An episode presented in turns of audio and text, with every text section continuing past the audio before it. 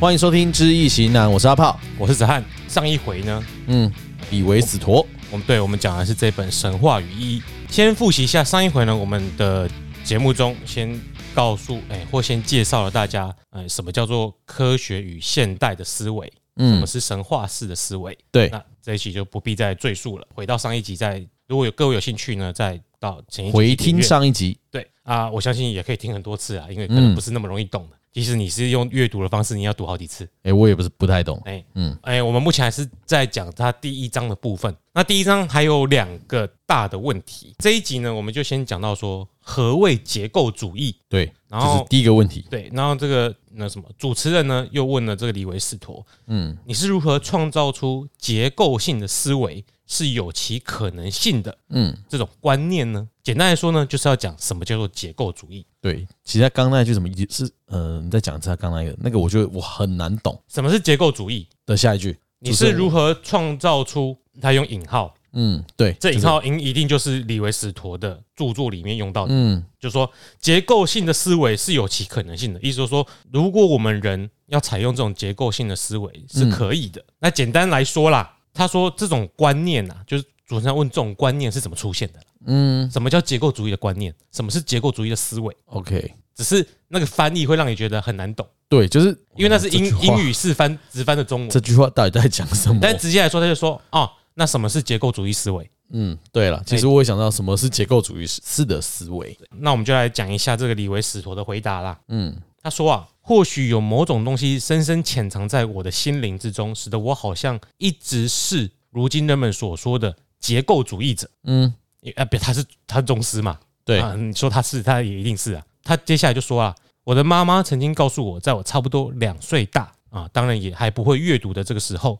就号称自己其实是懂得阅读的。而当人家问我为什么的时候呢，我告诉他们，当我看见商店招牌的时候，比如说面包店或肉店啊，因为它不是英文，它是法文，对啊，这个法文呢你讲自首好了的面包跟肉店的字首都有共通点， ，B R O 吧，诶、b o u 哦，B O U 开哎头，然后结尾都是 R I E。嗯，那李维史头句说了，我真的看得懂一点，因为从这个字的形象上来看，这两个字的写法有明显相同之处。嗯他们两个字的字头都是 B O U。那结构主义的研究方法或许不比这个例子高深到哪里去，也就是很简单的，你只要有这个结构主义的观念呢，你就好像在认这个字首字尾一样。嗯，只是你可以把这个事情，哎，这种观念看待到各个学科领域，或者是你人生处事当中，就好像郭文学的《易经》之后，看待什么东易经的观念，对，那满口易经，是啊，哎，那就是易经主义嗯，啊。如果你用用透了，也可以这样用啊。其实以易经当个结构去对啊，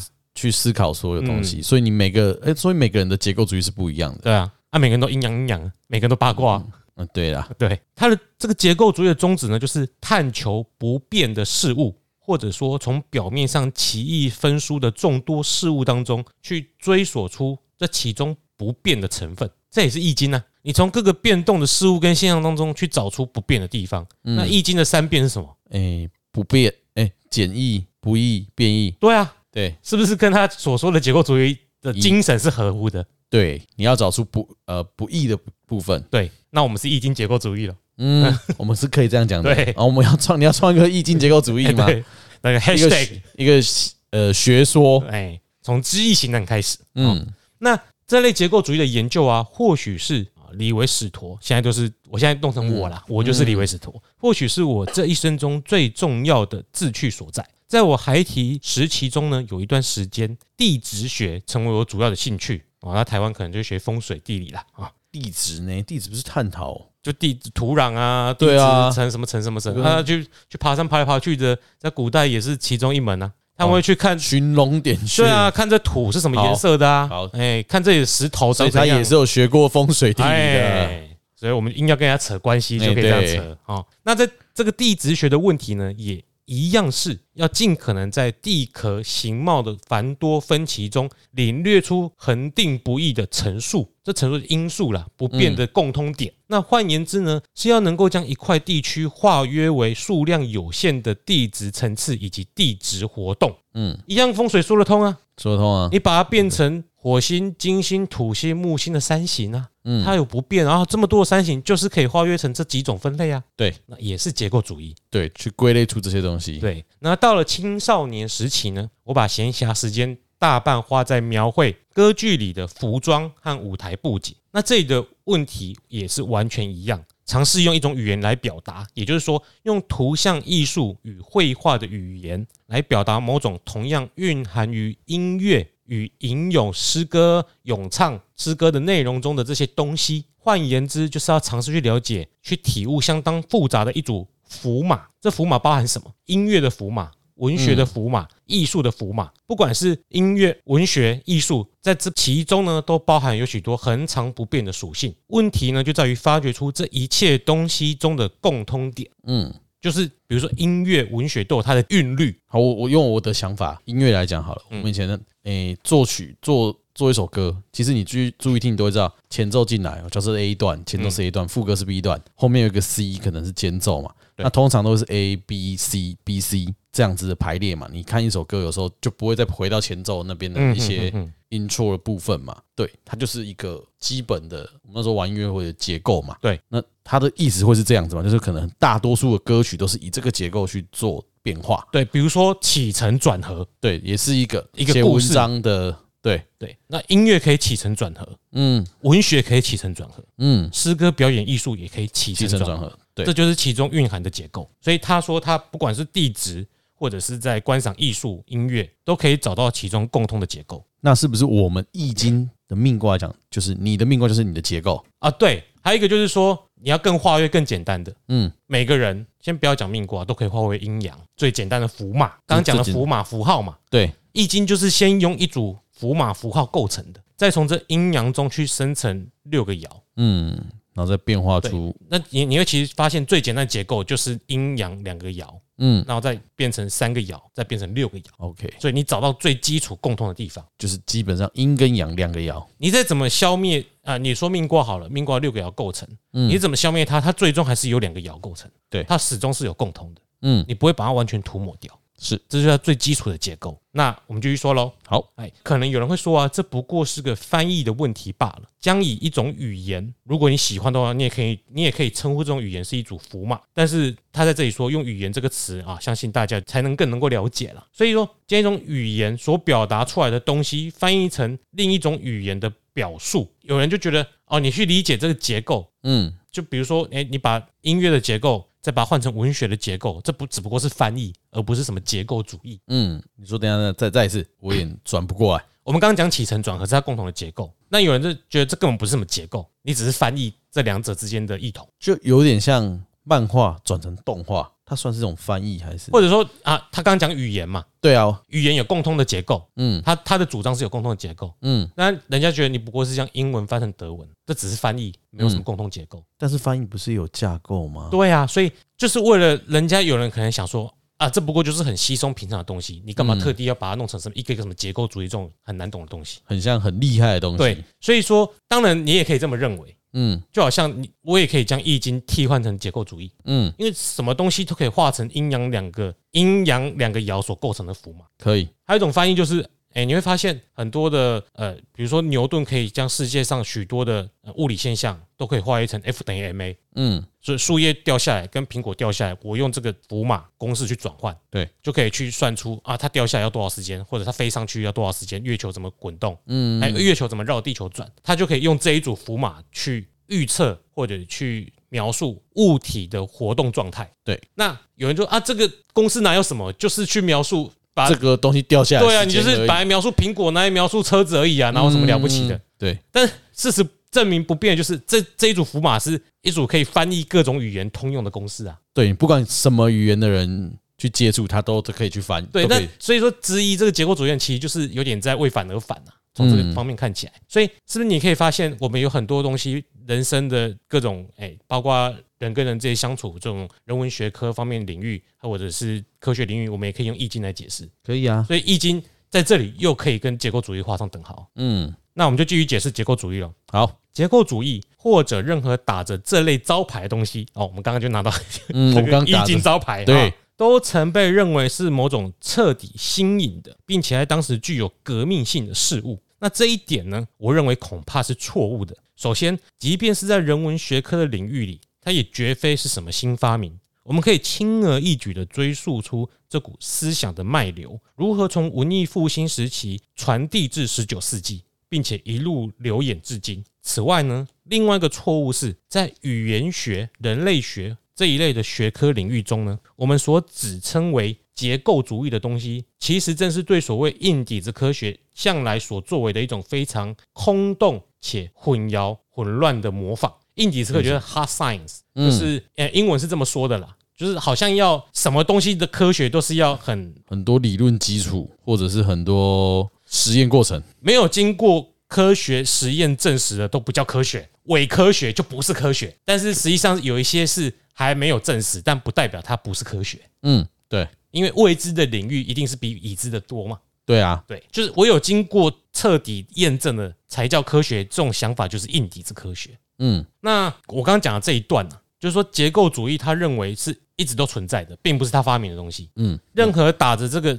结构主义的呃想法，然后来说这种东西是一种新发明，或什么呃，或者一种好像是自己他独有的创建，就不被认同，都啊是一种空洞且嗯混乱的模仿嗯，啊。他认为这个都不是真的。都出来哎，骗人、骗假拐感的。那科学只有两条行进途径，首先就是归纳法，嗯接下来就是结构法。那如果发现，在某个层次上存在相当复杂的现象，有可能化约为存在于另外一个层次的比较简单的现象的时候呢，科学就会采行归纳法。比如说，有许多生命现象可以化约为有机化学反应，这些反应呢可以解释生命现象的一部分。但不是全部，而且当我们所面临的现象过于复杂，无法化约为较低层次的现象的时候呢，我们就只好去探索它彼此之间的关系。也就是说，经由尽力去了解它所构成的究竟是怎样一个独创的系统，以谋求逐渐理解这整组复杂的现象。这就是我们向来在语言学、人类学以及其他许多不同领域中所致力进行的工作。所以就是像一个把它归，哎、不是归纳，就反正就是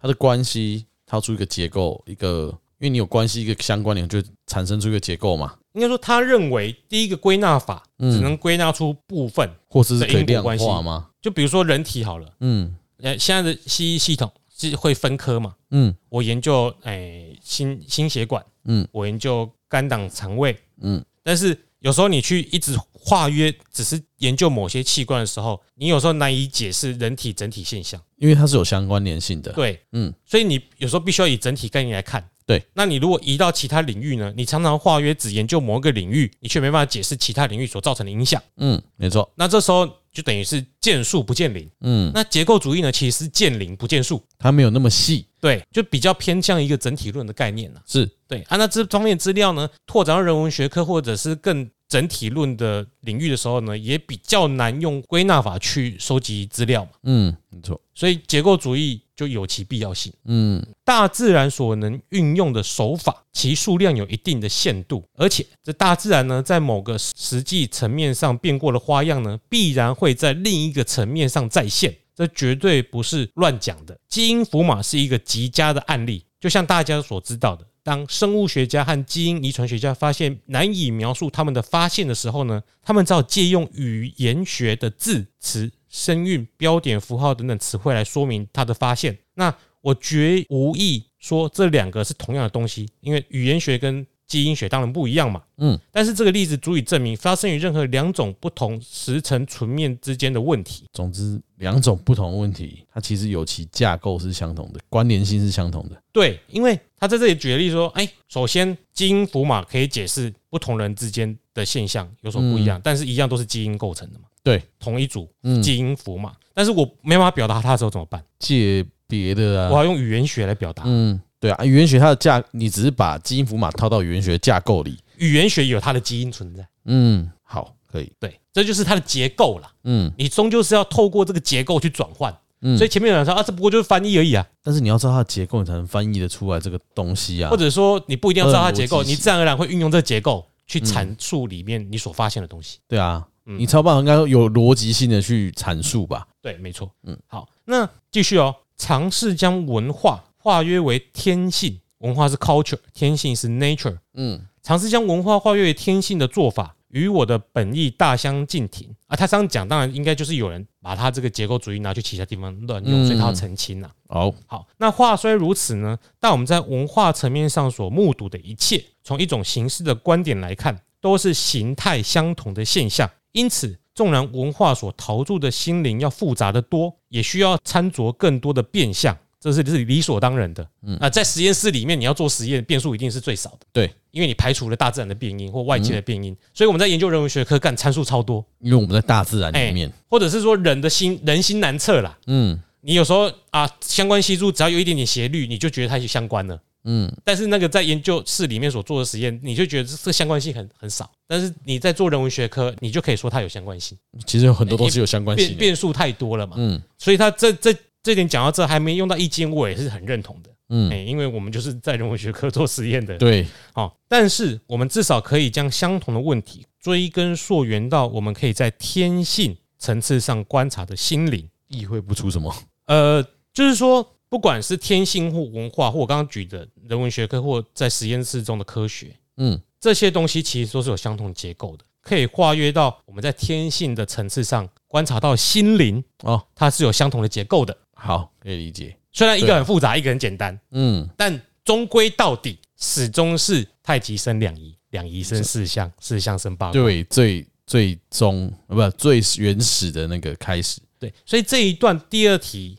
这一段文字呢，嗯其实就我的观点来看，它也就表达了《易经》的原则，其实也是一种在解释各种现象中相同相同的符码。嗯，只是要表达方式不一样。对，还有我们表达方式好不好？嗯像郭文有时候就懂的词语没有我多，但是你就可以知道他一直用相同的符码在讲各类的现象。是啊，对，没错。那这就是我读这一题的时候我最大的收获，就是说啊，我们所读的这种易经哲学的原则，其实它是存在于许多国外的学科之中的，它所以并不是独属于东方的哲学。我也不会说易经就是中国人的发明或怎样，而是说我们都方发现了相同的结构和符码，嗯那我们用我们自己的语言去表达出来，去归纳出来。好，所以说我们也现在也是用我们的语言来表达给听众《易经》的东西。对，所以如果你有读结构主义，哎、也许你也可以部分的认同我们所解读的东西。但是因为人文学科或人类学，或是每个人的想法都是不一样的，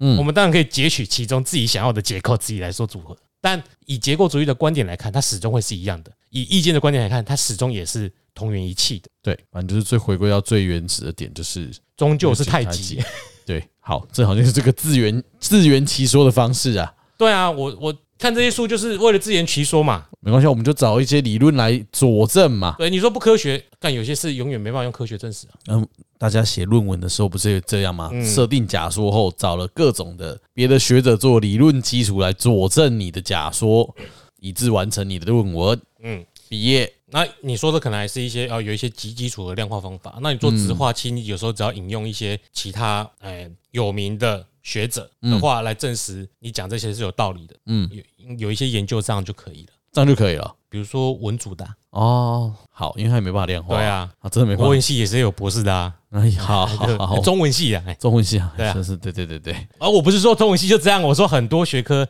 研究方法不同，嗯，但即使研究方法不同，它的结构原则终究是一样的。当然，那我们的每个人的结构不同。嗯，我们终究是可以用阴阳两爻构成的命卦来解释的。没错啊，所以我们其实蛮多事情，好了，我们现在问事情也是用阴阳呃易经的结构来解说嘛，所以不管什么事，有时候你出同一个卦，就结构，嗯，怎么讲，结构是一样的，但是可能解说出来不一样的东西，对你，你知道了这个，就好像你人类学家，你去考古的时候，你挖出了土下面有人人的骨骸嘛，嗯，就要去推出啊，他生前是长怎样的啊、对，像之前不是说，哎，挖出恐龙的骨头然后三 D 还原，还原嘛，啊，还原就哎，大家以前以为恐龙样子是侏罗纪公园的样子，嗯对，就后来有人还原，觉得恐龙可能是有羽毛的，嗯，可能跟你现在看到的根本不一样。而且还有人就是说，这也是很现实。你去看鸟类，像嗯鸡的骨头，它跟暴龙是一样的，可是鸡的长相跟暴龙那个不一样啊侏罗纪侏罗纪公园出来的差那么多，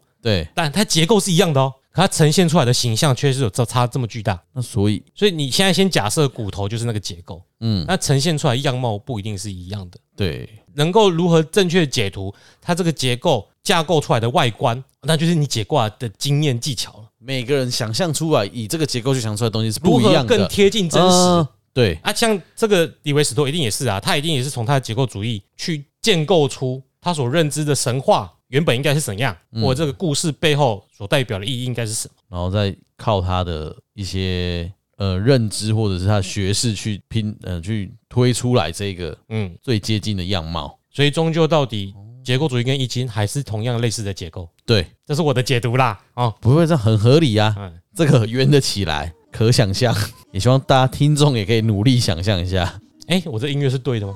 没关系，放上去 好，这是收尾的音乐好，啊是这个吗？ 你开头是另外一个啊。啊，我这是什么我我说我们的收尾对啊本来就是这个啊不一这是样我们的啊哦我太久没录了，搞对对不对，清楚。因为我我刚脑袋还在转那一些东西。好，那我们今天的节目就先到这里，我们下一集再进行下一题。对啊，请大家可以回想一下，再可以多听几次啊！我相信很多人跟我一样啊。嗯，嗯，你、怎么又换一个啊、我想说，因为刚刚那不小心就按结束了，好啦哎、，我就就弄一个来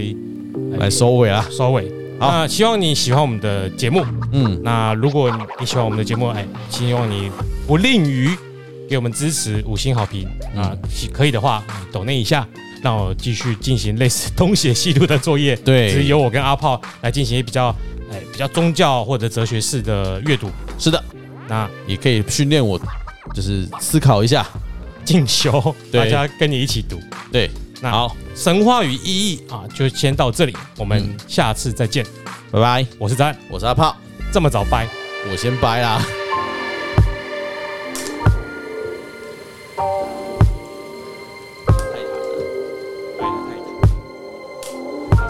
他可以这样说，说应该是那一秒折起来。